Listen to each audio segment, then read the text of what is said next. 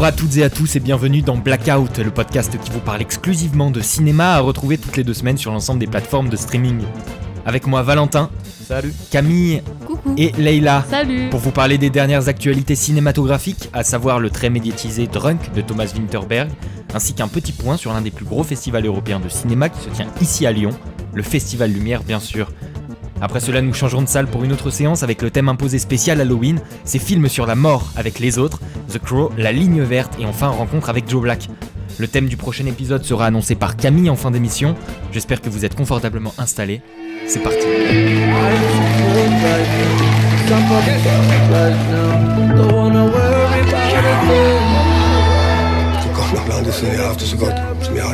Jeg tror bare, der er mere at hente der. Og måske endda lidt håb.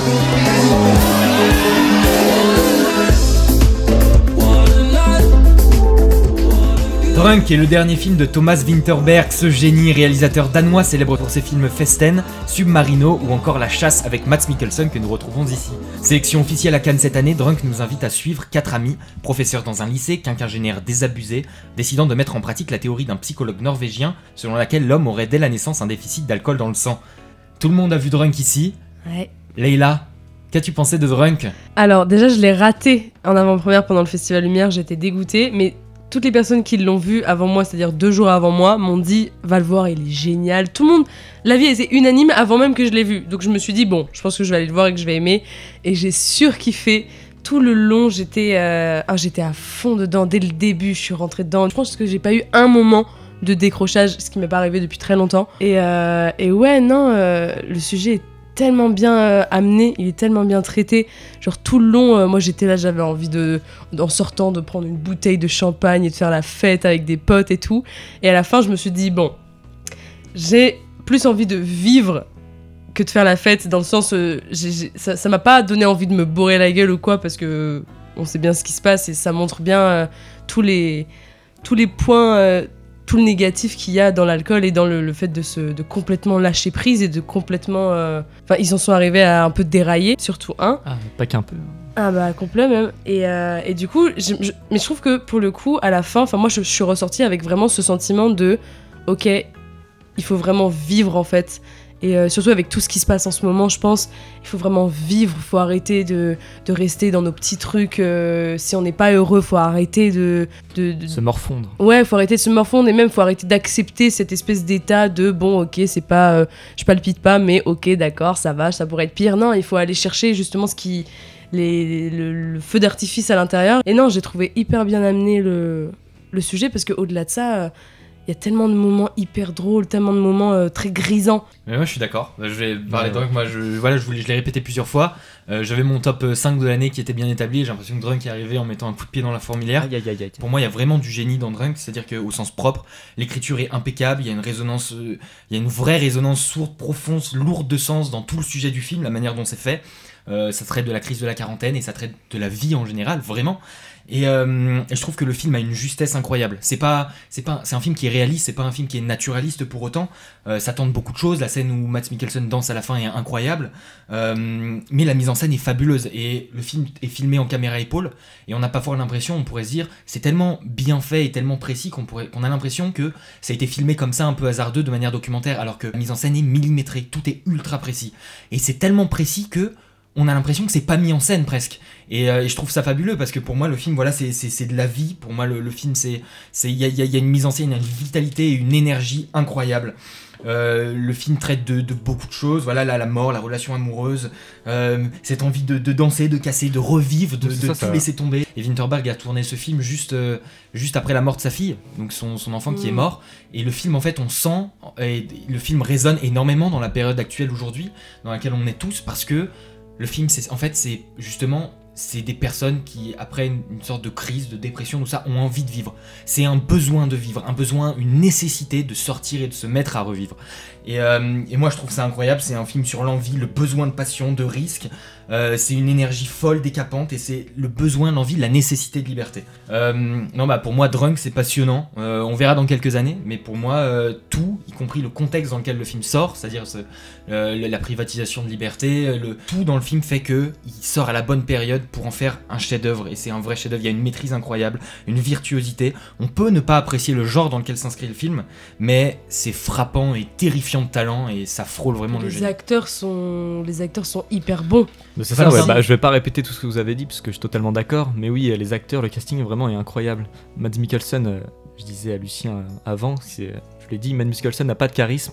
Il incarne le charisme. C'est impressionnant euh, comment, il, f- comment il passe euh, toutes ses émotions. On a vraiment l'impression d'avoir dans ces une heure, le film, je sais plus combien de temps il dure, dans Il ces dure deux 1h45, heures à peu près. Ouais. Vraiment, heures, on a- pense, ouais, un. Vraiment une sorte de 1h50, condensé du- d'une ouais. vie avec tous ces passages merveilleux et en même temps tous les points négatifs qu'il peut y avoir. Et c'est ça qui est très fort. Les 30 dernières, mi- les 30 dernières minutes, c'est vraiment très difficile de pas avoir le sourire euh, en, en permanence. quoi. C'était vraiment très très fort. Et c'est très très juste, donc ça parle directement. Ouais. Euh, même le moment où il reçoit le texto de, de, de, de sa femme qui lui dit Moi, si tu me manques, machin, il t'a le sourire parce que c'est Oui. juste, c'est vrai en fait. Bien sûr. C'est- Et ça résonne en nous. Camille, qu'est-ce que tu as pensé de Drunk? Avant d'aller le voir, euh, ça donnait très envie, euh, rien que l'affiche, rien que le, juste le sujet en fait. Juste, rien que le titre et l'affiche euh, donnent vraiment envie parce que c'est. L'alcool, c'est euh, le sujet de l'alcool, de l'alcoolisme en général, c'est un sujet, bah, nous jeunes, c'est un peu cliché de dire ça, mais qui que tout le monde connaît partout, tout le temps dans la dans la vie, c'est un sujet à part et hum, en même temps tout le monde connaît sans vraiment le connaître. Enfin, je sais pas, c'était, il y avait ce côté-là un peu, ça parle à tous. Et, euh, avant de voir le film, je me suis demandé est-ce que ça va tomber dans le cliché de euh, euh, ça va être un film sur les jeunes, uniquement sur les jeunes qui boivent de l'alcool et qui en gros c'est mal. Enfin, j'avais peur. Je me posais la question est-ce qu'ils vont tomber dans le cliché de ah c'est mal l'alcool ou est-ce qu'au contraire ils vont faire l'apologie de l'alcool? Donc je me suis dit c'était c'était l'un ou l'autre. Je me suis dit, est-ce qu'ils vont tomber dans ces deux extrêmes ou pas du tout? Et non, au contraire, ils tombent pas du tout dans, dans, dans l'extrême, c'est hyper euh, mesuré. Il y a un côté très sage, pas dans le sens euh, sage euh, gentil, mais dans le sens. euh, ils font pas la morale. À aucun moment, je trouve qu'il y a de jugement sur qui que ce soit. C'est juste, il nous montre euh, quatre hommes, enfin surtout quatre hommes, qui expérimentent des choses par rapport à l'alcool. Et d'ailleurs, ce qui est intéressant, c'est qu'on voit quatre types de dénouements différents que Mm. vous verrez si Mhm. vous voyez le film. Et du coup, c'est pas, ça fait pas une généralité sur l'alcool. Et c'est ça qui est, je trouve, passionnant, qui est juste et sage. C'est qu'à un moment, à aucun moment, ils nous disent c'est mal ou c'est bien. Ils nous disent regardez tout ce qui est possible. C'est-à-dire que moi, je me sentais. euh, la- justement, la caméra, elle tremblait de plus en plus, plus les personnages étaient, euh, étaient alcoolisés. Et du coup, quand ils étaient très, étaient très très alcoolisés, la caméra elle bougeait énormément et on sentait à leur place. Après, ce que j'ai trouvé dommage, c'est que ça flanche pas encore plus. Que, que la caméra, j'aurais aimé me sentir. Parce qu'à vraiment, à des moments, j'avais le tournis.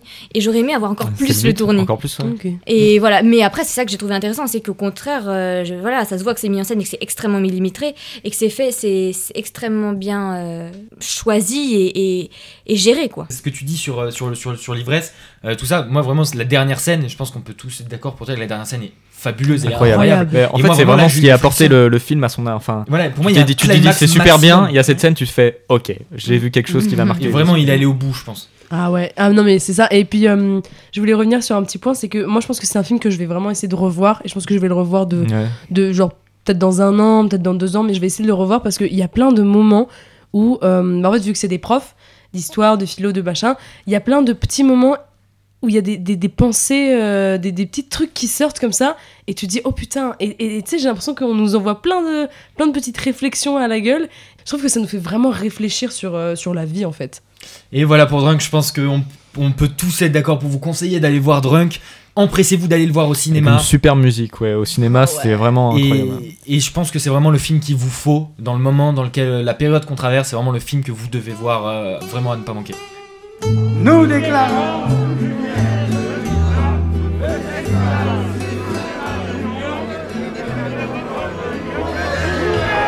Selon moi, c'est le meilleur festival de France. Le Festival Lumière se tient à Lyon depuis 2009, festival parmi les plus importants en Europe. Nous proposons une sélection de films rares, restaurés, de grands classiques sur grand écran, d'avant-première, de masterclass et un prix annuel, respectivement remis à Clint Eastwood, Milos Forman, Gérard Depardieu, Ken Loach, Quentin Tarantino, Pedro Almodovar, Martin Scorsese, Catherine Deneuve, Wong Kar-wai, Jane Fonda, Francis Ford Coppola et enfin les frères Dardenne cette année.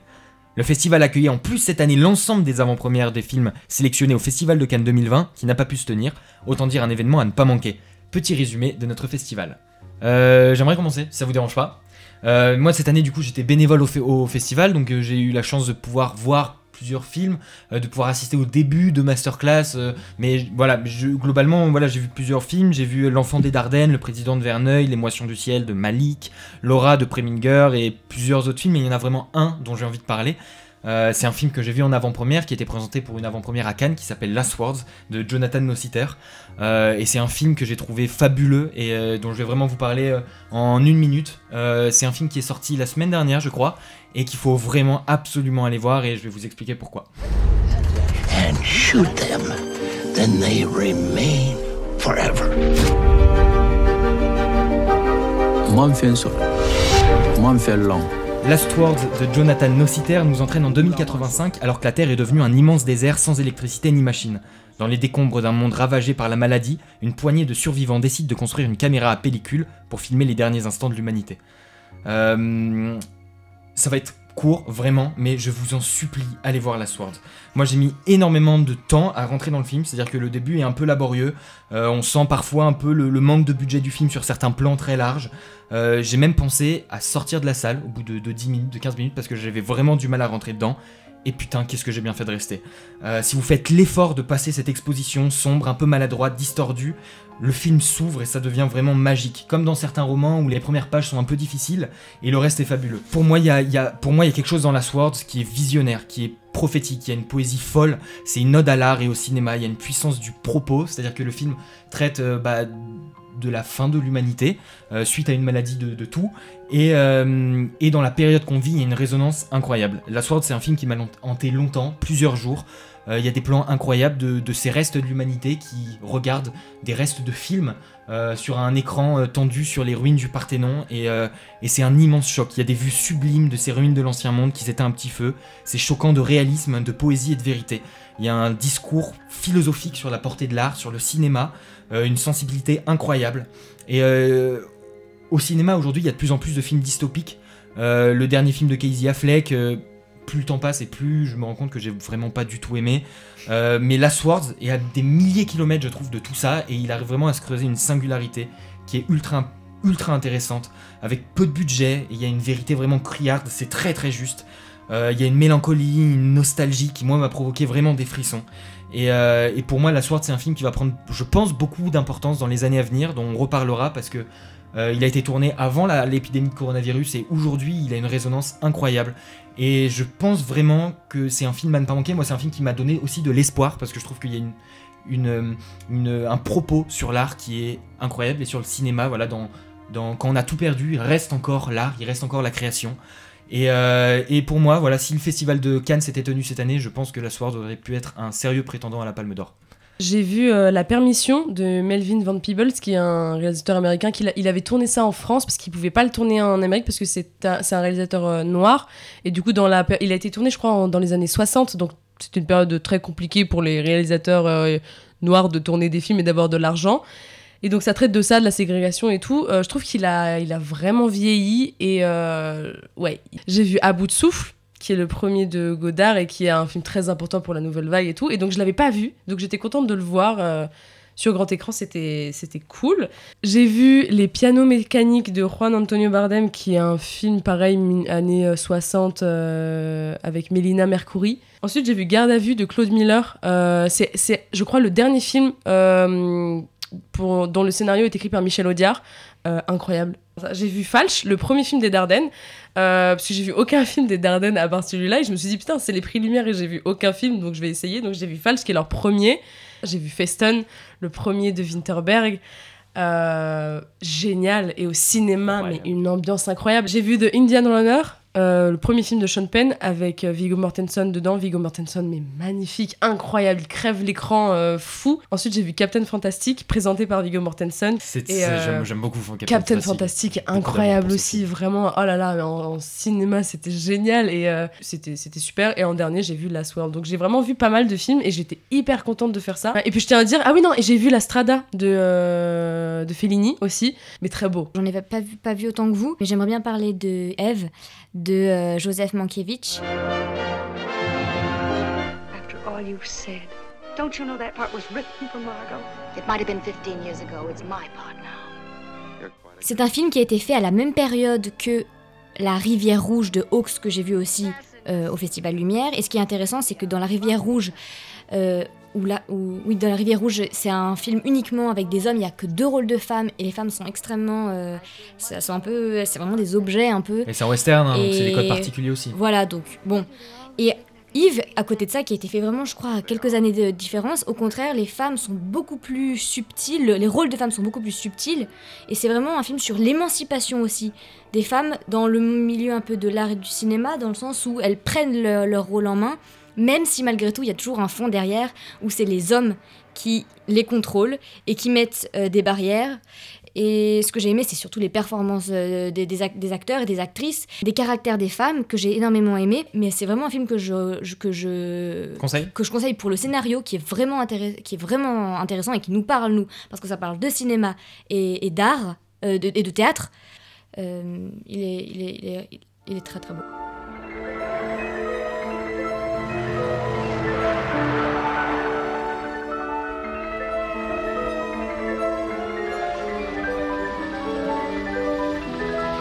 Les Moissons du ciel de Terrence Malick, qui est vraiment particulier et incroyable aussi, que j'ai énormément aimé Mais parce aussi, que euh, il y a beaucoup de ressemblances avec La vie cachée. Dernier tout, film euh, qui tous était à ces- Cannes euh, voilà.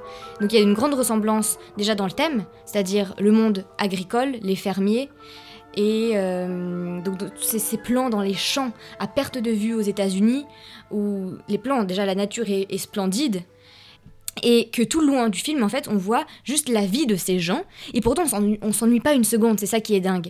C'est qu'ils passent, euh, c'est ce que j'avais dit un peu avec Lucien, c'est que c'est pas, il n'y a pas des scènes, mais il y a que des, un peu des entre-scènes où en fait on a l'impression que toutes les actions vraiment primordiales, il les coupe ou il les évoque, mais on voit vraiment et il développe uniquement les passages de la vie de tous les jours. Les passages que normalement quelqu'un couperait. Voilà. C'est-à-dire les, les passages entre deux dialogues, les passages de marche, de Il fait, il fait transition. beaucoup ça, Terrence Malick. Et, et pourtant c'est pas ennuyant une seconde. Le film est court. Hein. Pas- c'est un Terrence Malick très court. Le Il film fait- dure 1h, 1h45. hein. Ouais. Oui, mais euh, il est. 1h30 même. Il y a, du coup, il y a une douceur et on dirait une balade. Pour moi, c'était une balade, même si ça finit pas comme.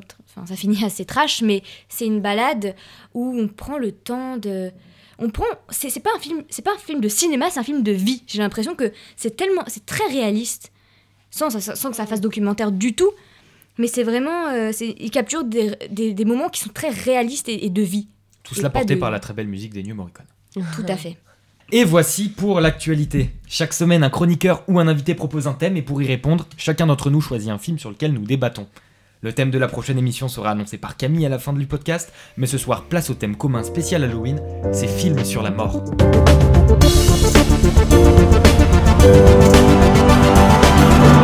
Vous êtes bien installé? Bon, je commence.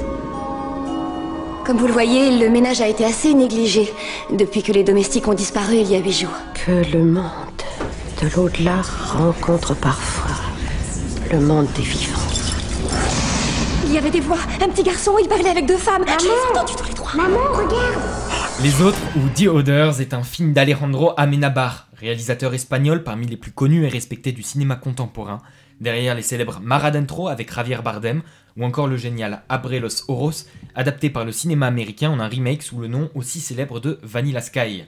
Si vous pensez que Vanilla Sky est bon, voyez le film original Abre los Oros et vous pourrez plus voir la gueule de Tom Cruise. Les autres, donc, nous racontent l'histoire de Grace, incarnée par Nicole Kidman, une jeune femme pieuse qui vit avec ses deux enfants. Anne et Nicolas dans le New Jersey de 1945. Atteints d'un mal étrange, Anne et Nicolas ne doivent en aucun cas être exposés à la lumière du jour. Ils vivent donc reclus dans ce manoir obscur, tout rideau tiré. Un jour d'épais brouillard, trois personnes frappent à la porte du manoir isolé en quête d'un travail. Grace, qui a justement besoin d'aide pour l'entretien du parc ainsi que d'une nouvelle nounou pour ses enfants, les engage. Dès lors, des événements étranges surviennent dans la demeure. Donc on va faire une première partie très succincte sur le film sans spoiler, en détaillant rien de l'histoire, et euh, ensuite une partie avec spoiler pour les gens qui ont déjà vu le film. Voilà, pour moi, The Other, c'est un film que j'ai découvert quand j'étais au collège, c'est une prof qui nous l'avait montré euh, en cours. Qui montre ce Ma film prof au de français, montré collège au collège. C'est vrai, au collège. En cinquième, quatrième. Parce qu'on travaillait sur le fantastique. Euh, et c'est un film qui m'avait beaucoup marqué. C'est un film que j'avais pas revu du tout depuis euh, la période où je l'ai découvert pour la première fois. Euh, et plus qu'un film fantastique euh, slash horreur, pour moi c'est un film euh, à twist incroyablement intelligent, anxiogène. L'écriture et l'atmosphère est parfaite. Et euh, il y a un retournement de situation qui est fabuleux. Très original. Je vais, euh, je vais assez peu parler sur le film parce que c'est difficile d'en parler sans en dire trop. Mais, euh, mais globalement, pour moi, The Other, c'est un scénario brillant, assez peu de dialogue finalement, euh, tout dans la suggestion et le non-dit euh, qui crée une angoisse palpable. Il n'y a pas de gros effets spéciaux, c'est un huis clos, c'est sobre, efficace. euh, et c'est vraiment, c'est vraiment glaçant quoi. C'est un film voilà fantastique horreur mais aussi un peu thriller parce que le film se propage un peu presque comme une enquête finalement où on va vers la révélation finale. Les personnages sont ultra intenses, la psychologie des personnages est très intéressante je trouve et ainsi que leurs relations et je trouve les acteurs formidables comme disait Valentin tout à l'heure sur le trajet pour, pour enregistrer le podcast. Quel gâchis Nat- euh, Nicole Kidman aujourd'hui. Euh, quel- non mais quel gâchis, c'est-à-dire que c'était, euh, c'est- elle, est- elle est fabuleuse dans, dans les autres. Et Oui. aujourd'hui, euh, bon voilà, euh, fait longtemps quand même que euh, on la voit plus dans des grands rôles comme Mhm. elle avait pu avoir. Mhm. Et euh, les enfants sont incroyables aussi. Euh, c'est vrai que je, voilà, je suis très curieux d'entendre un, un avis. D'abord, sans spoiler du tout, un avis rapide de chacun. Euh, et je vous donne un conseil. Si vous ne le connaissez pas, si vous n'avez pas vu les autres, foncez, voyez-le, ne regardez pas de trailer, ne regardez pas de bande-annonce, ne lisez pas d'articles, foncez les yeux fermés, et ça en vaut la chandelle. Ça fait un peu peur quand même. Bah, c'est le but, hein. Alors qu'est-ce que vous avez pensé de, de les autres Et bien personnellement, je, je suis un- très froussarde et du coup j'ai vraiment eu du mal à le regarder d'une traite parce que j'avais vraiment très peur. Même si en soi, euh, quand on l'a regardé, euh, après coup on dit bah en fait non, ça fait pas si peur que ça. Euh, du coup sur moi ça a vraiment marché et malgré que ce soit, même si je suis pas très, euh, j'ai- j'aime pas énormément les films justement où ça joue sur l'angoisse extrême. euh, du spectateur, pour le coup, c'est vrai que le scénario est incroyable et les enfants sont incroyables. Il n'y a pas une faute de jeu Ouais, tout à pour fait. ces enfants qui sont, ils sont, ils sont incroyables, ils sont parfaits. Et, et ça, c'est c'est dingue. Et l'image est magnifique, le scénario est incroyable. C'est un très très bon film, euh, mais du coup, qui, je pense, n'est pas quand même pour tout le monde. Moi, ça me choque un peu que tu me dises que tu l'as vu au collège parce que une angoisse. Bah oui, bah euh, c'est bah, c'est film là en fait. Moi, moi, j'ai bien flippé aussi. hein. En fait, les films d'horreur, moi je, je sais pas trop si j'aime bien parce que j'aime bien dans le sens où ça me fait peur et je me dis qu'en fait, euh, du coup, le réalisateur a, a très bien réussi son coup quoi. mm, tu, tu- mm. tu as aimé toi Valentin? Ah, moi j'ai euh, vraiment adoré, ouais. À des moments, je trouve euh, l'ambiance ça faisait un peu euh, Hitchcockien avec la musique et même Clairement. Nicole Kidman, ça se passe dans les années 40. Ça, la manière dont elle est coiffée, ça fait un peu blonde Mm, mm, mm, Hitchcockienne. Mm. Mais Ça a une Amenabar, dans euh, des interviews, c'est revendiqué d'Hitchcock, et c'est là où je dis le film rejoint presque le thriller. C'est-à-dire Ouais. que je suis d'accord, c'est très Hitchcockien. Du coup, ouais, j'ai vachement bien aimé. Leïla Moi aussi, j'ai beaucoup aimé. Et moi, j'aime beaucoup les. J'aime pas les films euh, d'horreur euh, pour faire peur, de- dans le sens euh, ceux où il y a des Avec plein, screamers, plein de des machins. et, euh, ouais, c'est ça. Bah là, il y en Tout a un ou deux, mais sinon, vraiment, c'est pas du tout, Ouais, le- mais c'est pas du tout central dans c'est- la. c'est- quand même euh, c'est c'est assez, assez fin. euh, Enfin, c'est c'est bon bien. moment. c'est- En fait, il y, en a ouais. tel- il y en a un ou deux, ils sont tellement Ouais, rares c'est que ça, quand bien ils sont fait. là, ils sont bien Mm, faits. mm. Mais, euh, mais, mais les films angoissants, comme, euh, comme celui-là, je, vraiment j'adore, parce que j'adore être dans ce truc, d'être dans mon canapé, de regarder le film et me dire Oh putain, qu'est-ce qui va se passer? Et c'est vraiment ce qu'il y a eu tout le film. Ouais. Et ouais, le, le twist euh, est incroyable. Et non, j'ai beaucoup aimé, et, euh, et je le conseille en vrai, parce que c'est. euh, c'est un, c'est un bon film, c'est un bon film Et c'est intéressant parce que c'est un film d'horreur qui va déconstruire sa propre peur. coup. Exactement. C'est bah, la première fois où on sort d'un film d'horreur comme ça, Sans avoir où je, peur. où je me dis, bah j'ai pas peur parce que. Bah ouais.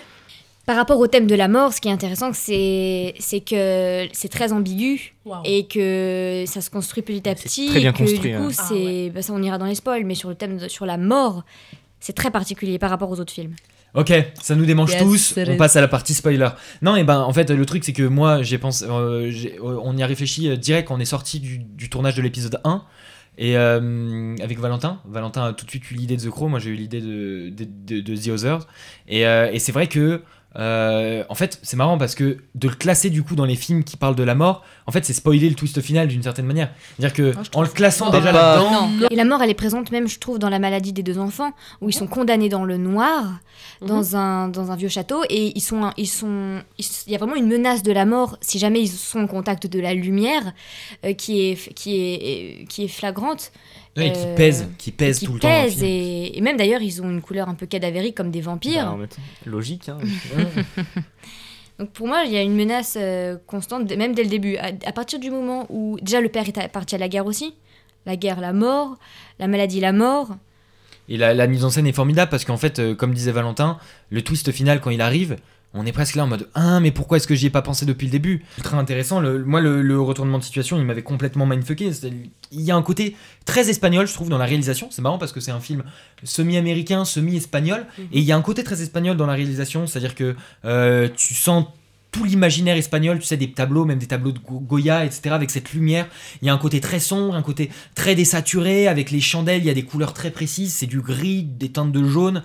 Euh, même le générique au début, voilà, il y a, il y a quelque chose de très tableau en fait qui se crée. Et il y, a- il y a une atmosphère incroyable Euh, je trouve que le film est très sensoriel en fait très palpable. Euh, il joue beaucoup sur le, sur le son sur les éléments et sur les sens. Euh, vous voyez la scène avec le piano euh, la scène euh, la- le brouillard épais euh, même la pellicule. Voilà C'est tourné en pellicule la pellicule donne, Ah ouais. donne, donne de la texture. Bah, En fait, tu vois, tu parles de la brume. En fait, il y a des moments, tu te dis, mais c'est absurde. Et euh, pourquoi j'y ai pas pensé avant? Quand elle essaie de s'enfuir, qu'il y a un amas de brume, elle, voit- elle trouve son mari, tu fais ok, mais en- au final, tu Et es pas c'est- plus choqué que ça. Et c'est pour ça que d'ailleurs, je me- on se demandait, mais pourquoi lui, il retourne là-bas? Pourquoi il retourne au front? Et en fait, il dit, je retourne, alors que la guerre est finie. C'est parce que le corps ou l'âme ou le fantôme reste à l'endroit où il est mort. Et du coup, c'est ça qui est intéressant, c'est que dès qu'il sort de sa zone où il est mort, il y a plus rien, il peut pas. lui il est L'âme- entre la mort et la vie l'âme le est- mari L'âme est condamnée. Bah, je, pour moi, il est mort. Mais il a comme le droit, entre guillemets, de retourner dire au revoir à sa famille. Mais il est obligé, il est obligé, euh, en tant que en tant qu'âme errante ou quoi, de retourner sur le lieu de, son, de, de sa mort. Ah ouais, Marie ah, qui est bon, joué bon, par bon, euh, Christopher Eccleston qui joue dans euh, The Leftovers qui est un acteur que j'adore Lui, le mari le prêtre dans The Leftovers Oh ouais bah oui M- Moi, je voulais dire un truc aussi. Euh, ouais, la- l'ambiance marche hyper bien. Autant l'ambiance, euh, le- enfin le jeu est, est- est génial. De, le truc de toujours le- refermer les portes derrière Le soi truc ouais. des portes, c'est Du coup, à chaque fois, bien. quand il y a un problème, elle a ses clés, tout est fermé. Ouais, euh, ouais. vraiment Et chose puis en il y a- et puis il y a deux fois dans le film où elle oublie de fermer une porte derrière et, moi, elle y et- et retourne, moi à ouais. chaque fois j'étais en mode non il y a une fois où elle y retourne pas. hein. Ouais, Il y a ouais. une fois où elle oublie de fermer une porte Ouais. et elle y retourne pas. Et c'est pour ça en fait parce que le film c'est ça qui est ultra intelligent c'est que le film t'instaure des codes et après ces codes tes codes ils, ils te les, ouais, les ouais, ouais. ressassent tellement que toi ça te rentre dans la tête comme ok ok c'est comme ça et quand le film ne les respecte pas toi tu perds tout, tous Ouais, tes sens et tu te dis mais qu'est-ce qui se passe. Euh, et moi j'aime trop ce truc de la porte, c'est vraiment ça, c'est-à-dire que le film va te dire il faut tout le temps fermer les portes, il faut tout le temps, et toi tu l'enregistres, et donc du coup le simple fait de ne plus fermer une porte, c'est un truc qui directement est ultra angoissant, alors que c'est tout con, Ouais. mais c'est parce que le film t'instaure des règles, et quand lui il les suit plus, toi tu commences à paniquer. Du coup, euh, ouais, non, l'ambiance marche super bien, tout marche hyper bien. Et en fait, il y a, il y a- il y a deux twists. C'est, euh, enfin, y, a, il y a le gros twist à la fin. Mais moi, je croyais, j'ai- pris un mini mini twist pour le gros twist Avec avec, euh, avec Mills, euh, Madame Mills, euh, Oui, Turtle et, quand- quand et- la et- photo, et la là. jeune fille. Quand elle trouve les photos de eux morts et qu'elle se dit, et en fait, elle se dit, oh putain, eux aussi ils sont morts comme dans l'album qu'elle avait trouvé.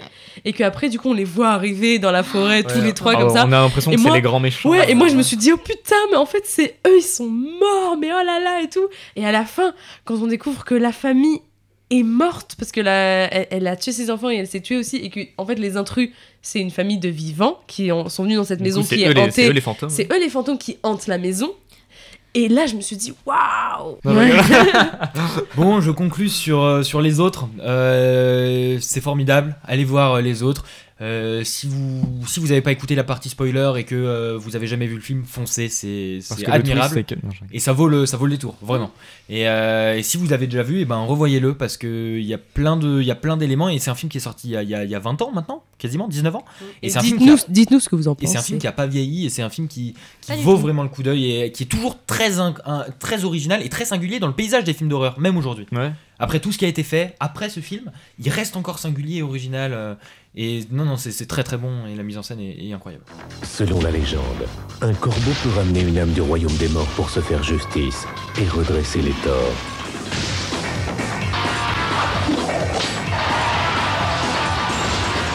The Crow est un film réalisé par Alex Proyas en 1994. Adapté d'un comic book de James O'Barr, il raconte l'histoire d'Eric Draven, interprété par Brandon Lee, et Shelley Webster, un jeune couple sauvagement assassiné par une bande la veille de leur mariage.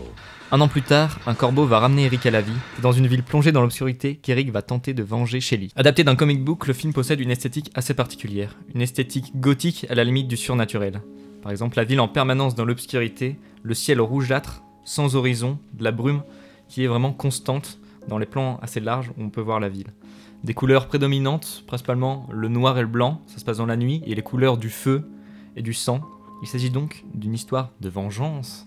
Eric qui veut venger Shelly, une volonté de faire le bien pour que justice soit faite, et donc là je vais poser une sorte de petite problématique. Est-ce que The Crow, pour vous, ne serait pas les, les prémices un peu d'un- du film super-héroïque du genre?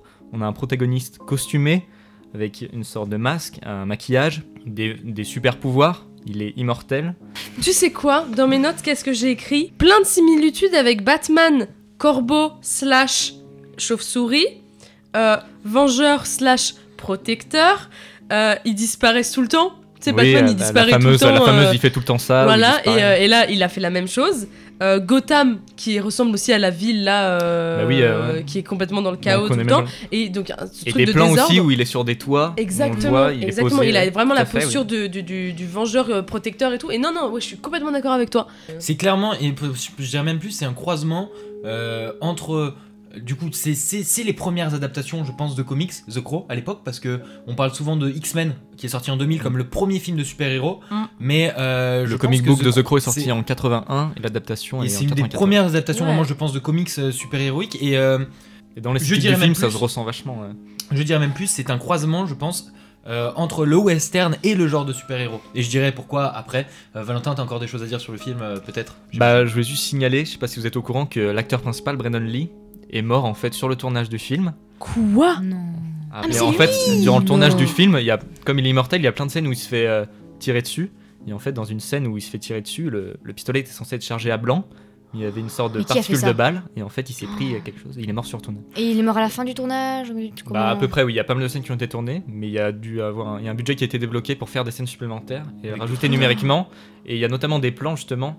Je pense qu'ils ont été faits comme ça où il saute d'un toit, il se fait pourchasser, il fait, il une roulade. Ouais. En fait, on a l'impression que c'est une sorte de stop motion ou du dessin animé limite. Bon bah euh, avant de laisser parler euh, les filles, je vais vous dire en, en quelques mots, euh, Valentin, moi j'avais jamais vu The Crow, j'en entends parler depuis longtemps parce que bien sûr euh, bah, c'est culte et c'est culte aussi à cause de cet événement malheureux. Malheureusement, en fait, il a eu beaucoup de succès.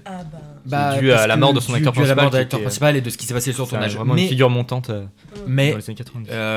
Moi j'ai vraiment adoré The Crow, vraiment j'ai adoré The Crow, j'ai trouvé ça ultra bon. Euh, je trouve qu'il y a, voilà ce que tu disais, c'est adapté d'un comics, moi je ne savais pas du tout. Et tout le film, je me dis putain, on dirait des, des plans de BD. Ouais. Chaque plan, on dirait une case de BD très travaillée. Euh, les couleurs vives et précises, les lumières sont intéressantes, c'est très saturé, les couleurs sont très saturées.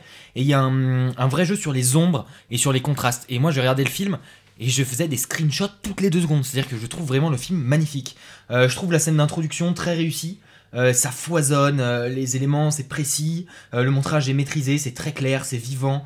Euh, je trouve le son très intéressant, l'utilisation du son très intéressant, même pour l'époque. Je trouve le, le mixage, euh, je trouve le, le- le- le- voilà le passage avec le corbeau.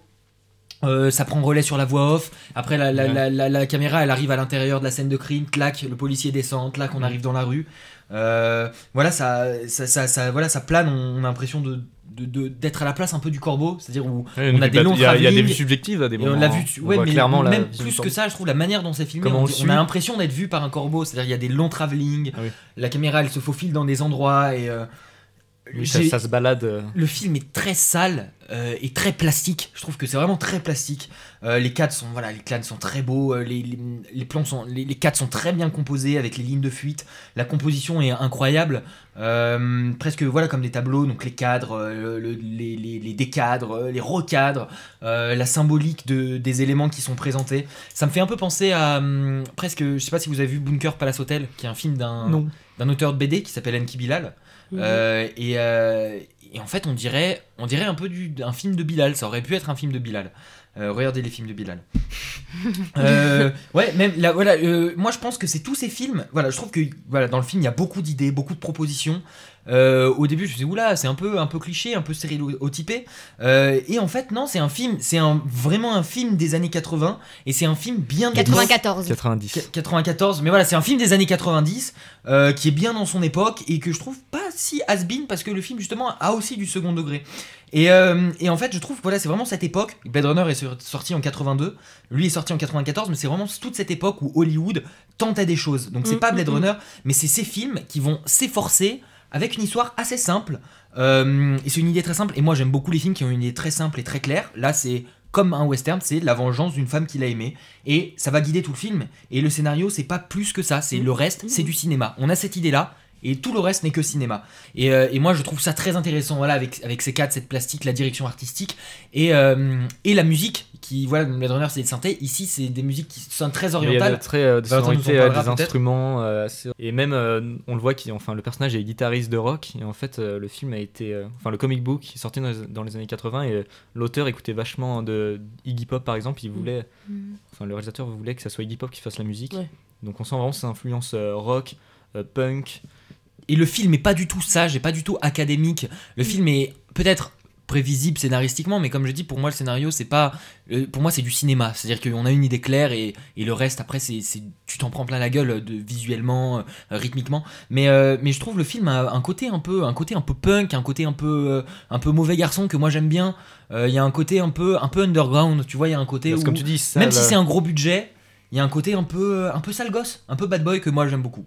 Eh bien, au contraire, euh, je suis d'accord avec toi sur euh, le côté euh, très particulier des, sur l'atmosphère, le- les, images, les cadres, et qui sont très beaux, c'est très travaillé avec cette ambiance justement de nuit et de pluie. Il y a énormément de pluie tout le temps. Vraiment, je suis, je suis d'accord, mais alors pour moi, le problème, c'était vraiment, je trouvais que ça avait mal vieilli, en fait, au niveau de tout ce qui est dialogue. Et pour moi, ça, a été, ça tellement joué. J'ai trouvé les dialogues tellement vides et clichés et stéréotypés et Tu inutiles. l'as vu en VF Je l'ai vu en VF. Et attends, j'ai pas fini. J'ai trouvé la VF abominable. Je croyais que tu m'aimais. Bien sûr que je t'aime. Oh Marc, alors qu'il s'appelle Eric. À un moment, elle a dit Oh Marc, alors qu'il s'appelle Eric. Et là, alors, j'ai fait quand même. c'est- C'est ça, quand ça, même. ça, c'est la VF Et bah, et bah, toujours est-il que j'étais là, bah, franchement, les gars, jusqu'au bout, vous vous merdez là. Vraiment, parfois, ça parlait pour rien et, et pour moi, hein, que c'était inutile et, et inintéressant. Euh, je précise juste, pour, ex- pour, pour, pour excuser juste le fait qu'on l'ait tous vu en VF ici, c'est que a- moi. j'ai cherché désespérément un DVD et euh, la seule copie du film que j'ai trouvé était en VF. Ouais. C'était pas un choix de tout le monde de le regarder en VF, non, c'est vraiment qu'on n'avait pas ce- d'autres ce copies. du jamais film. un moi je choix. l'ai je l'ai vu en VO Et j'ai trouvé que du coup tout était expliqué, tout nous, est, tout nous était donné, il n'y avait rien de, de caché. Ou... Donc certes, le, le, le, le scénario est quelque chose de très western dans le sens où c'est très clair. C'est Mais, très premier degré. mais oui. pour moi, c'est- à la limite, même les westerns ne sont pas aussi premier degré et ne nous prennent pas autant pour des gamins qui ne comprennent rien. À un moment, il dit la morphine est un poison, ça va tuer. Ah bon? On savait pas. Enfin, je sais pas, mais C'est vrai que c'est très premier degré et qu'il n'y a pas beaucoup et, de sous-jacent. Voilà, et c'est ça que j'ai pas du tout aimé dans la- le, le vide des, di- des dialogues. Et euh, c'était, pour moi, c'était tellement premier degré, mais même pas premier, moins 10 degrés. Et, euh, et, et du coup, j'ai trouvé pour le coup que même le rythme était pas très bon. Je, j'ai pas réussi à rentrer dedans. Et que tout était plat, tout était mis au même niveau. Que ce soit action ou pas action, il y avait toujours une musique un peu euh, au même niveau tout le temps. Et du coup, pour moi, c'est, comme si c'était un, sur un, seul plan et qu'il n'y avait pas vraiment de, des moments de calme et des moments d'action. Tout était. euh, Enfin, je suis désolée, mais pour moi, c'était pas crédible, pas. euh, si, si à la limite, c'était justement un film qui était là pour. Pour qui était conscient que c'était aussi kitsch. je- J'aurais dit ok, c'est bien fait parce que t'as réussi. rirait, tu veux dire Qui en rirait. Mais là, j'ai pas l'impression et moi, ça m'a vraiment dérangé et. euh, et mais c'est un, un film qui rentre bien dans le thème euh, mort, donc. euh, mais alors, je suis désolée, mais, d'ailleurs, j'ai vraiment cru que Valentin c'était une blague. hein. Oui, hier, hier quand Camille, je lui ai dit que j'avais aimé le film, elle pensait que c'était une blague, elle me croyait pas. Ouais. Et euh, elle me croyait vraiment pas. Et moi, j'ai vraiment beaucoup aimé le film. Leïla Non, j'ai bien aimé. En fait, je vais expliquer. Euh, Déjà, ouais, moi, c'est déjà, je l'ai vu en VF aussi. Je savais pas que tu l'avais en VO, Valentin, sinon je t'aurais dit parce que j'aime pas du tout les, la VF. J'ai un gros problème avec la VF. Moi aussi, hein, euh, depuis, depuis toujours. Mais, enfin bref, toujours est-il que du coup, je me suis dit, bon, écoute, c'est pas grave, c'est en VF, euh, on verra bien. Je te rejoins sur le, le problème des dialogues, mais en fait, euh, je pense que directement, j'ai pris un peu ce côté second degré que le film n'a pas forcément, mais moi je me le suis mis un peu automatiquement. Je me suis posée dans mon canapé avec, euh, avec mon ordi, j'ai regardé mon film et tout. Et, euh, et puis je sais pas, je suis, ouais, je suis rentrée dedans et, euh, et en vrai, non, en vrai, en vrai j'ai kiffé, mais je pense que c'est aussi parce qu'il est pas très très long, il dure quoi? Il dure une heure et demie. S'il était plus long, ça aurait été un peu plus dur, je pense. Et enfin, que ce soit la veille d'Halloween, la nuit du diable, ça rajoute ce truc. En fait, on est vraiment à fond dans le thème et pousse les curseurs euh, au maximum quoi. Que ce soit dans les personnages que ce soit dans le contexte euh, dans le euh, les, décors la lumière la mise en scène la musique les machins. Tout nous pousse à fond là dedans tu vois. Et c'est un peu cliché sur les bords et en même temps pas dérangeant. Et je pense qu'il faut, il y a vraiment besoin de ça aussi. Oui, c'est la bonne manière de le voir, je pense aussi. Parce que hein. sinon, tu t'en attends trop, sinon tu vois tous les, bah, tous les, tous les hicks comme Camille ça, ça t'a fait à toi, tous les, tous les petits trucs et tout. Et je pense que si tu te dis juste, bon écoute, il est dans son délire, mais vas-y, euh, on prend ça. C'est moi, moi c'était un pur kiff. À la fin, j'étais en mode waouh, badass. J'étais vraiment dans une ambiance. Euh, bah, vas-y, je vais aller venger. Tu prends tous les films qui sont faits comme le réalisateur le veut aussi, tu vois il y a vraiment un genre particulier. Et si tu mm. t'accroches pas au genre dès le début, c'est sûr que tu vas avoir du mal à rentrer dans le film. Bah, The Crow, je vous le conseille. Camille ne vous le conseillerait pas. Moi, je vous le conseille. Il est dur à trouver. Enfin, pendant une période, il était sur Netflix. Donc maintenant, il faut DVD, Blu-ray. Euh, et puis, ne le téléchargez pas illégalement. Et on va maintenant parler de La Ligne Verte. Vous croyez pas que si quelqu'un se repent du mal qu'il a fait, peut retourner à l'époque où il a eu le plus grand bonheur de toute sa vie J'imagine pas que Dieu ait pu placer un tel pouvoir dans les mains d'un tueur d'enfants. Le plus grand de tous les miracles. Tu veux que je te sorte d'ici, que je t'aide à t'enfuir, que je te laisse toute ta chance. Pourquoi faire une folie pareille?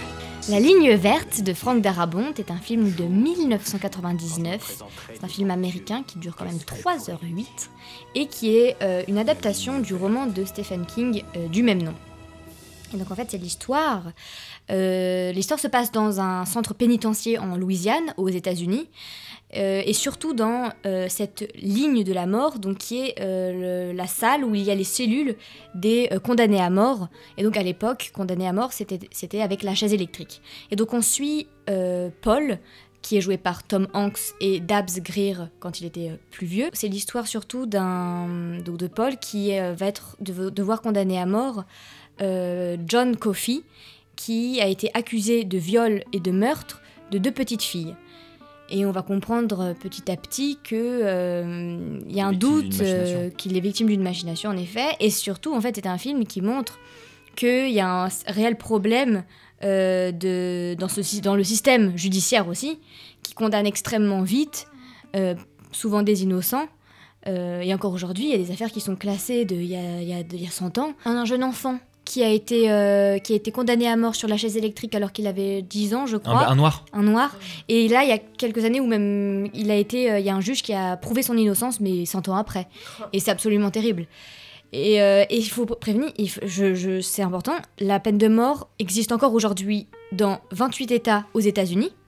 Plus avec la chaise électrique, mais avec une injection létale. Injection létale, tout à fait. Et donc justement, ce film, euh, je si je l'ai pris pour euh, les films de la mort, c'est que la mort est omniprésente en tant que menace, c'est-à-dire que les gens vont vers la mort d'une manière très consciente. Hein. Là, la mort est tout à fait prévue. Elle est même, euh, c'est même l'humain qui donne la mort, donc c'est pas d'une manière naturelle. son, travail, c'est de donner la mort. C'est ça. Le travail, c'est de donner la mort. et mais la mort, elle est aussi présente à travers la maladie de la femme de Hall qui est le, le directeur du centre pénitentiaire, mais aussi à travers la souris, qui à un moment est écrasée. Mais ce qui est dingue, c'est qu'il y a aussi une présence énorme de la vie. C'est-à-dire que la vie est redonnée. Euh, il y, a toujours un revirement comme ça entre la vie et la mort qui sont, qui sont très proches. Les deux sont si proches. On peut très vite revivre, très vite mourir. Euh, il y a aussi un côté euh, très spirituel dans ce film avec tout le rapport à Dieu.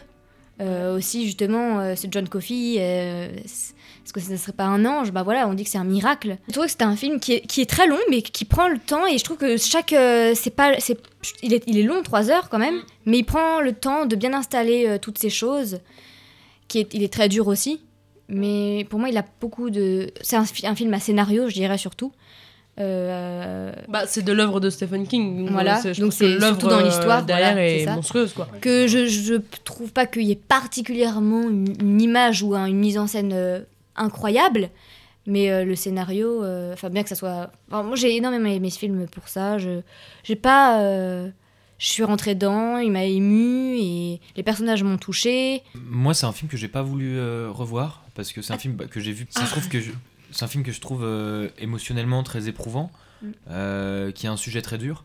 Alors moi, je suis, Je suis je suis mitigé. sur Ouais, le film parce que j'aime j'aime beaucoup le film. C'est-à-dire que il y a un côté où il y a des scènes très belles. Voilà, il y, a des- il y a des scènes incroyables. Euh, Le monologue de Michael Clark Duncan avec euh, avec Tom Hanks quand il lui dit euh, quand il lui dit je peux plus supporter ça patron euh, tu, Mm. tuez-moi je veux Mm. mourir Mm.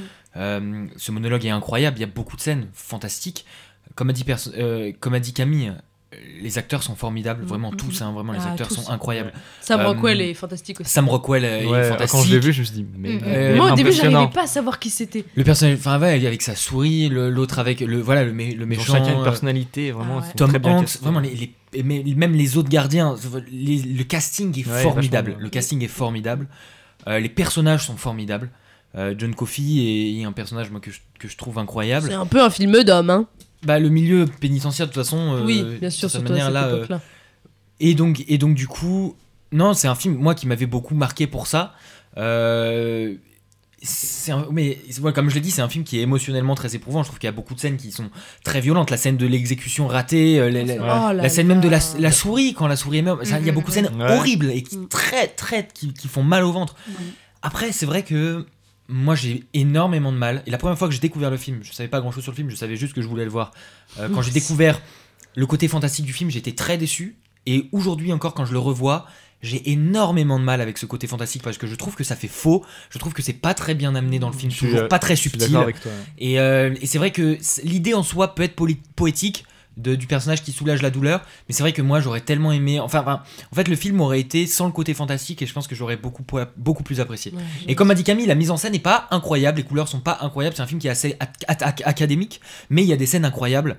Mais c'est vrai que le côté fantastique, moi, il est un peu lourdingue. Je pense pas. Le côté fantastique m'a pas aussi dérangé que toi, mais en fait, ce qui m'a dérangé, c'est que on nous montre vraiment une situation très, très crue, très réaliste, et puis d'un coup, on a, il y a ça qui arrive un peu comme un cheveu sur la soupe, et euh, ça m'a, ça m'a un peu sorti du truc.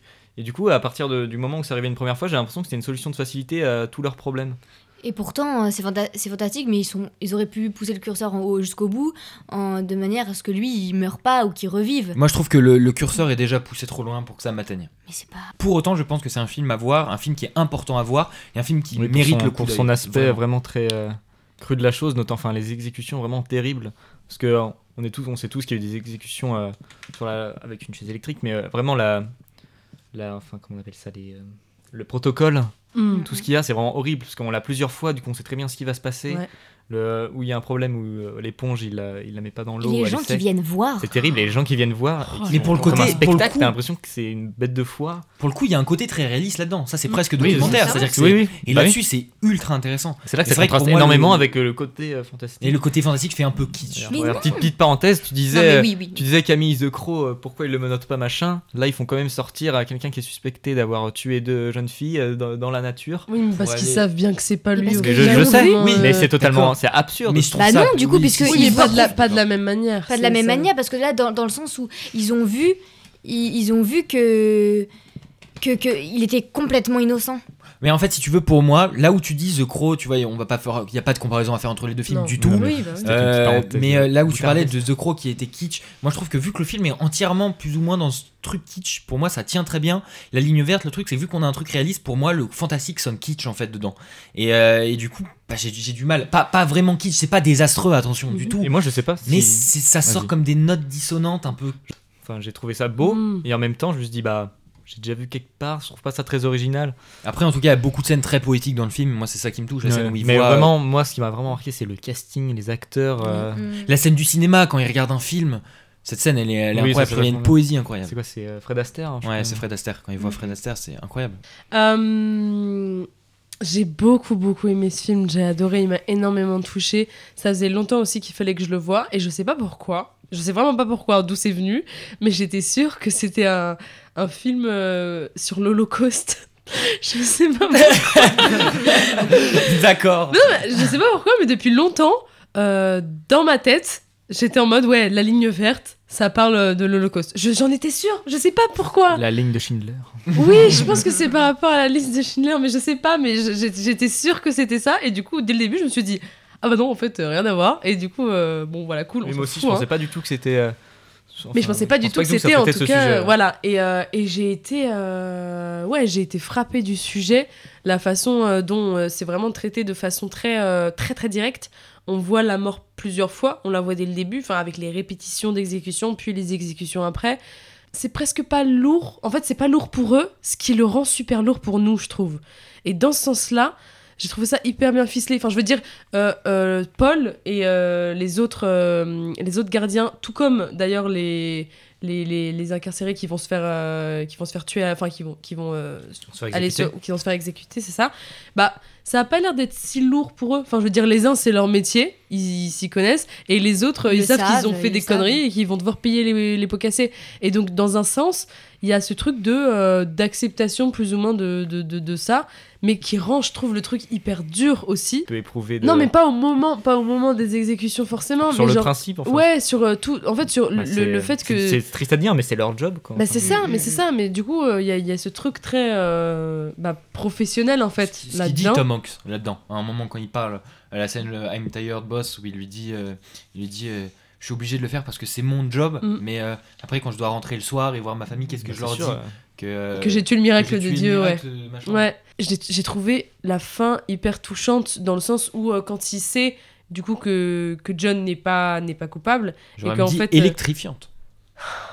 j'ai pas pleuré, je pensais que j'allais finir en larmes mais j'ai pas pleuré mais, mais c'est limite encore plus très, prenant très- parce que ouais, du, ça- du ça début à la fin j'ai eu le cœur serré. Moi j'avais pleuré, je crois, la première fois que je l'ai vu. Hein. Je crois que Ouais, j'ai les larmes aux yeux. Ah moi du début à la fin j'ai eu le cœur serré et j'étais vraiment en mode ah Ah ouais, parce que c'est très bien fait, c'est que Ouais, ouais, l'exécution euh, de John Coffey, du coup, comme tu connais tout le protocole, Mm. tu sais qu'il doit faire ça, Mm, ça, mm. et puis à la fin, quand, quand il y a une sorte dit, de blanc, il attend de dire, ouais. euh, tu vois, tu sais que ça va arriver, c'est là que tu sens vraiment une tension. Et puis, et puis même, il, il- il garde ce truc, tu sais, il veut pas lui, il lui met pas la cagoule sur la tête parce qu'il a peur du noir. Après, il lui serre la main. Enfin, il y a ce truc de, il sait qu'il a pas le choix. Et à côté, t'as c'est- les, parents touche, qui disent, ça lui- euh, ouais, vous pouvez pas encore plus le faire dur, souffrir C'est ça. hyper dur et, euh, et vraiment pour le coup, euh, pour le coup, j'ai trouvé ça euh, très puissant. Regardez The Mist aussi de Franck Darabon, c'est très bon. C'est euh, Ok. sorti en 2008, je Du crois. coup, euh. Camille, enfin, Camille, moi j'ai j'ai bien aimé, mais il y a des côtés voilà qui m'ont dérangé. Le- la ligne verte, ça reste un, je pense, un grand classique, un grand film à voir C'est un film à voir. euh, Ouais, le- ouais. bah, déjà pour le réalisateur et puis pour euh, moi, je voulais le voir depuis longtemps, donc ça me faisait Mm, l'occasion de le voir. pour la distribution aussi qui est, qui est incroyable. Et malgré tout, c'est euh, un thème qui est très intéressant, qui est encore aujourd'hui, euh, qui est d'actualité et qui fait débat. Et donc, euh, à voir. Très clairement à voir. Qui êtes-vous? Je suis venu te voir. À quel sujet? Je crois que tu le sais.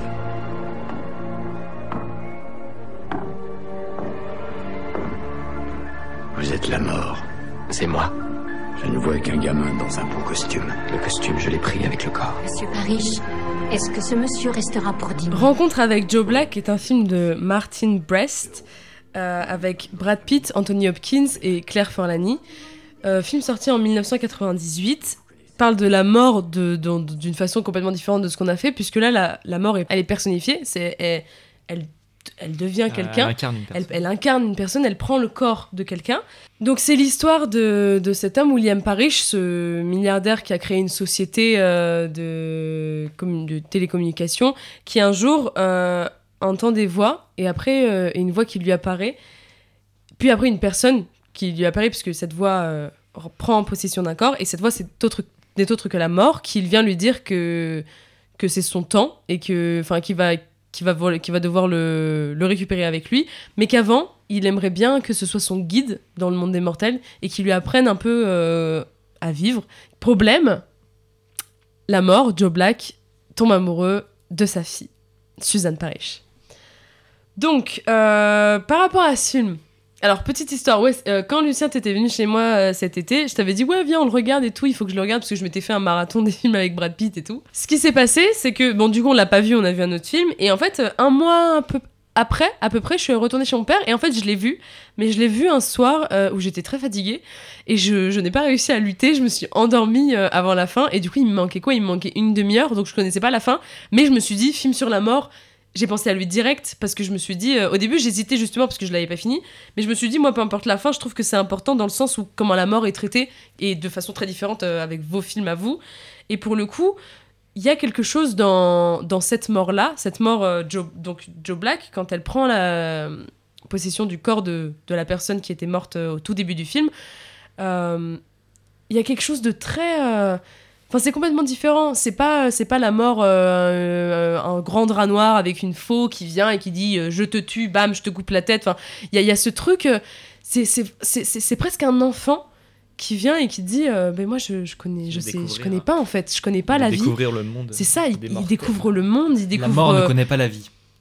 C'est le speech du film. non, mais je sais pas, par moments, j'ai trouvé ça un peu attachant, presque dans le, dans le côté, euh, ouais, presque enfant de la mort qui arrive et qui est là et qui, qui veut juste euh, être guidé avant Parce de. s'imagine la mort quelque chose de très dur. C'est ça, c'est ça. un- Et là, ça amène. enfant, hein, qui- Oui, non, Ça, mais y a il pas a... de. Ouais, mais il a un truc, il a un truc ouais, de presque, presque robot, mais, mais de très. En fait, il, il sait pas quoi faire. Il euh, est là, c'est comme quand, quand. Suzanne l'embrasse pour la première fois, il est là, il se Bah, tient, il, il est- ne fait rien. Il ne fait rien, vraiment. Et, et en il, fait. il joue euh, bien, Brad Pitt. hein, il est bon. hein. Mais il joue- Ah, mais mais Brad Pitt, c'est Brad Pitt. euh. Euh, après, bon, le film en lui-même, même moi, je- pour moi, c'est un film qui est ok. C'est pas, c'est pas un bon film, c'est pas un grand film. Il est très long. Je pense que c'est pour ça aussi que la première fois, vraiment, je, je n'ai pas lutté parce que vraiment, il y a des moments très très longs, très très lents dans les, dans les dialogues, dans les scènes. Il y a des scènes de, de réunion ou même où ils parlent d'affaires ou de machin qui durent vraiment euh, bah, trop, trop de temps, je pense, et qui font que, enfin, on, on perd ce truc. Il y a des moments aussi, même dans les dialogues et même dans les relations entre Suzanne et Joe, il y a des moments très cucu, très fleur bleue, mais très. Des fois, il y a des euh, moments où il y a des gros blancs. Ouais. Et du coup, ça met très mal à l'aise. Ouais, et il y a- je, trouve- je trouve qu'il y en a des justifiés et d'autres non. On est juste en mode bah, y allez. Bah, forcément, sur 3 heures, euh, c'est difficile Ouais, de tenir. euh, c'est ça, c'est ça. Et il y a des moments où je me, je- moi j'étais là, je, je me disais bon, allez, euh, on se réveille un peu, euh, on bouge, tu vois, on sort un peu de ce truc naïf qui, qui, bah, au final, qui c'est pas forcément le cas. Il sort jamais vraiment de ce truc. Peut-être un peu à la fin quand il se rend compte que bah, il pourra pas. Enfin, il, il est amoureux d'elle certes, mais c'est la mort, donc c'est pas possible. Ouais, non, pour moi c'est pas un. Pour moi, c'est pas un film, c'est pas très grave si vous l'avez pas vu et tout. Après, sur le traitement de la mort, je le trouve vraiment intéressant et c'est pour ça que je l'ai choisi.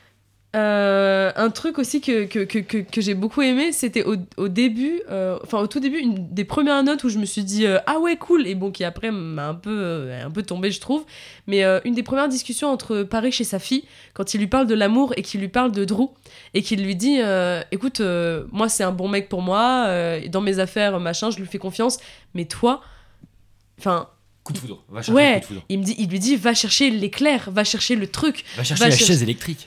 Je veux dire le coup de foot comme dans la ligne Ouais, non, mais il y a cette, dis- cette discussion qui, je trouve, est très belle, où il lui dit vraiment, va chercher cet éclair, va chercher ce truc euh, qui te fait vivre. Moi, je veux que tu sois heureuse et je veux que tu... Après, bon, fin peut-être un peu cliché à mon goût, quand euh, au final, le mec euh, dont le...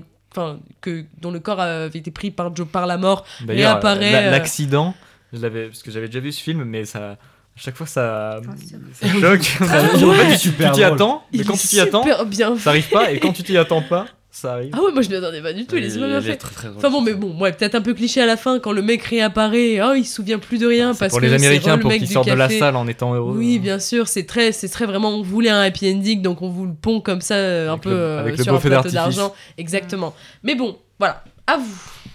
Euh, je suis d'accord, euh, t'as dit le mot. Euh, les euh, c'est pas justifié, tout n'est pas, tous les blancs sont pas justifiés, et c'est exactement euh, ce que je pensais, et qu'il y a des longueurs qui sont vraiment pas justifiées, où ils mettent un suspense. À la limite, on pourrait dire euh, oui, non, mais c'est juste de- un film de contemplation, où il prend le temps d'observer, sauf que de contemplation de quoi Euh, Pas grand chose. Il met du suspense pour en fait dire un truc qui n'a aucun Bah, sens surtout, ou en fait, souvent, aucun t'as intérêt. ce suspense pour qu'au final, ils disent juste C'est ça. oui. C'est- non mais c'est ça, c'est ça. Donc c'est En fait, clairement que par pas. des oui ou des non, C'est ça. Donc c'est clairement pas justifié. Il y a euh, des dialogues un peu même vides et inutiles euh, très souvent. Et donc, euh, mais en soi, l'histoire en elle-même, elle, elle peut être intéressante, quoi. C'est c'est sympa. Mais clairement, les, les 3 heures de film, pour, les 2h50 Sont de pas film, justifiées. sont pas justifiés. Il aurait pu faire super bien en moins longtemps. Une Et- heure Ce que j'ai dit à 45, ça aurait été c'est que je parfait. trouve que l'idée est super poétique, mais ça ferait un super bon court métrage. Vraiment, tu fais un court métrage, Un tu vois, moyen 20 minutes, Un moyen, un moyen c'est au super moins. bien. Tu vois vraiment, hein, je Ouais. pense que ça ferait un très bon court métrage. ouais. Au bout d'un moment, en fait, au bout Un d'une heure et demie, t'avais compris le principe Ouais, et tu commençais à tourner un peu euh, en Et en fait, il y a une heure où on attend juste le dénouement. Et on attend, et on attend, et on attend. Et Parce que en- il y a en perma- Attends, désolé, je te coupe. Il y a en permanence, euh, tu verras quand elle sera, si elle sait, il faut pas lui dire Oui. machin. Tu fais, ok, bah vas-y. Euh, Et c'est pour ça qu'il y a ce côté un peu, euh, tout, est, tout nous est raconté un peu aussi, qui, qui, ça enlève un peu ce côté un peu mystérieux peut-être. Et euh, à part, voilà, euh, Brad Pitt il joue je- super bien. Oui. Euh, ce que j'ai trouvé un peu, euh, pour le coup, euh, un peu dommage, c'est que euh, c'est la mort qui euh, rentre dans un corps, qui va découvrir la vie, qui va découvrir à mâcher, à, utiliser une cuillère, à coucher avec une fille, à embrasser, mais à côté de ça, mais à côté de ça, euh, elle sait marcher, donc ça fait un peu. Faut bien qu'on trouve des petites choses sur lesquelles elle, elle, sait, elle sait marcher, elle sait respirer. Tu vois ce que je veux dire? Elle sait s'asseoir sur des choses extrêmement simples, mais il fallait bien rajouter des petits détails pour montrer que elle savait pas trop vivre non plus. Et pour le, euh, par contre, Claire Forlani, j'ai trouvé qu'elle jouait très mal et qu'elle, euh, elle est très belle. J'ai trouvé très belle. Elle c'est est- sûr. elle- ouais, mais- mais alors j'ai trouvé qu'elle était tout le temps Autant Brad Pitt, il, était, il surjouait pas du tout, il se la pétait pas du tout, et c'est pourtant le mec qui pourrait très bien surjouer souvent, faire le mec. Pour le Elle coup, avait pas du beaucoup tout. de regards Et elle, elle était tout le temps euh, vers le côté, Ça, ouais. la bouche comme ça, hum, ou alors les yeux comme qui plissaient, Camille les petits imite, mouvements. euh, Claire Forlani. J'ai trouvé que pour le coup, elle faisait la meuf. Elle faisait la meuf au-delà de, du personnage, au-dessus du personnage. Et euh, moi, moi, moi un- pour moi, c'est un chef-d'œuvre. J'ai- non, c'est- c'est- c'est pas- J'ai- Attends, mais j'ai cru qu'il me faisait. Ça va tellement à l'encontre de ce qu'il m'a dit. Non, non, en vrai, non, en vrai, j'ai pas détesté Joe Black du tout. Euh, c'est juste que le film a été exactement ce que je craignais, c'est-à-dire un film un peu Tu l'as- tu banal. l'avais jamais vu, ouais Un peu, je l'avais jamais vu, un peu passe-partout. Euh, le film, je trouve l'idée sympathique, je trouve l'idée poétique. Euh, Il y a des grands acteurs, j'adore Anthony Hopkins, j'adore Brad Pitt, euh, voilà. Mais le film, je le trouve sage, très académique. Euh, la réalisation, je trouve très académique. Voilà, les, les lumières, c'est très uniforme. Il n'y a pas beaucoup de texture, il n'y a pas beaucoup de couleurs. Euh, c'est long, lourd, un peu lent. Euh, ce que je disais, euh, ouais, ça, ça me parle pas beaucoup aux émotions, ça me provoque pas grand chose, ça tourne un peu en boucle. Tout ce qu'on a dit, je vais pas le répéter.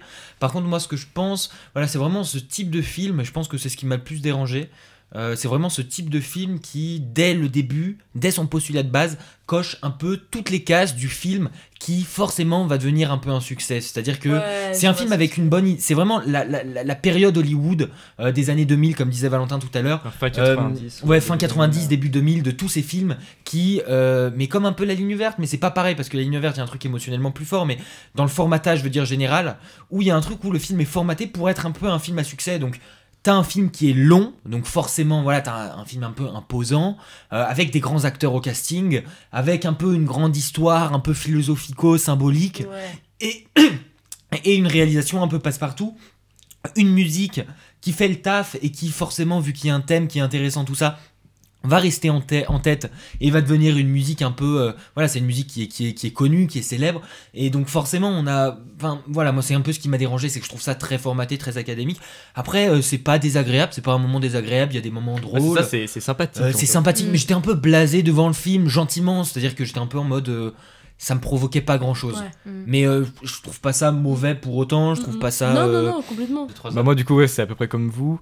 C'est un film sympathique, avec des longueurs, mais à des moments de, de malaise. Et euh, vraiment c'est c'est quelque chose. J'étais euh, j'étais crispé à des moments. Tu te dis Hum, fais quelque chose. Mais Attends, ouais, je- Joe Black. Non euh, si j'imite Joe Black je parle pas. C'est c'est un film qui est long et assez lent, donc je pense qu'il faut être préparé à ça. Mais euh, je pense que si le sujet nous intéresse, que- qu'est-ce que c'est quand la mort euh, bah, prend possession d'un corps et devient plus ou moins, essaie de devenir une personne, c'est un sujet qui pour moi est inté- intéressant. Euh, si vous avez une passion pour Brad Pitt, euh, allez regarder. Et euh, non, non, en vrai, c'est pour moi, c'est un- pas un film à voir vraiment. Il n'apporte pas grand chose. Mais pour moi, c'est pas un mauvais film. C'est un film qui, qui, qui peut être sympa à voir. euh, Juste ce que j'ai bien aimé c'est que C'est souvent dans des films quand il y a la mort qui, qui est perçue, c'est juste une personne qui la voit. Là vraiment, tout le monde peut le Ouais. voir et tout le monde se demande Mais vraiment, qu'il fait là. non, non, mais Ça, pour, pour euh, le coup, c'est- C'était marrant euh, des fois, tout- Mm. personne ne comprend, mais c'est ça. Mais pour le coup, pour le coup, euh, pour ce, ce- ouais, ce côté-là, cette représentation-là de la mort, euh, je trouve ça intéressant. Et puis c'est un film, ouais, c'est un film sur l'amour, sur machin, mais un peu très, euh, un peu trop, trop, trop lisse, trop. Tu dis l'amour, toi? Moi, je dis la mort. hein. La mort et l'amour, les Ah, deux. mais en tout cas, t'es vraiment drôle. Et euh, ce que j'allais dire, tu dis que c'est trop lisse, mais vraiment, c'est typiquement le genre de, de romance que les Américains. Ah bah, euh, bien sûr. C'est là, c'est là où bien je dis c'est formaté pour être un film Oui. à succès. Ah oui. C'est vraiment pensé pour ça. C'est terminé pour les films à thème. Avant de vous quitter, on va annoncer le thème du prochain podcast. Camille, tu nous annonces le thème du prochain podcast? Les films sur le doute. Voilà, c'est le doute, c'est très large et en même temps très précis. Ça peut se. Je pense qu'il faudra peut-être un petit peu de temps pour réfléchir à bien choisir quelque chose, enfin, comme n'importe quel euh, thème, hein. Mais ça me parle pas vraiment beaucoup. C'est très d'actualité, le doute. On est dans une période de doute extrême, que ce soit d'un niveau national, mondial, mais aussi, je pense, personnel. Les films sur le doute, ce sera dans deux semaines. En attendant, c'est fini pour Blackout épisode 2. Blackout, le podcast que vous pourrez retrouver sur toutes les plateformes de streaming. Et on compte sur vous pour être là, pour amener du monde, pour partager l'émission. Et à dans deux semaines.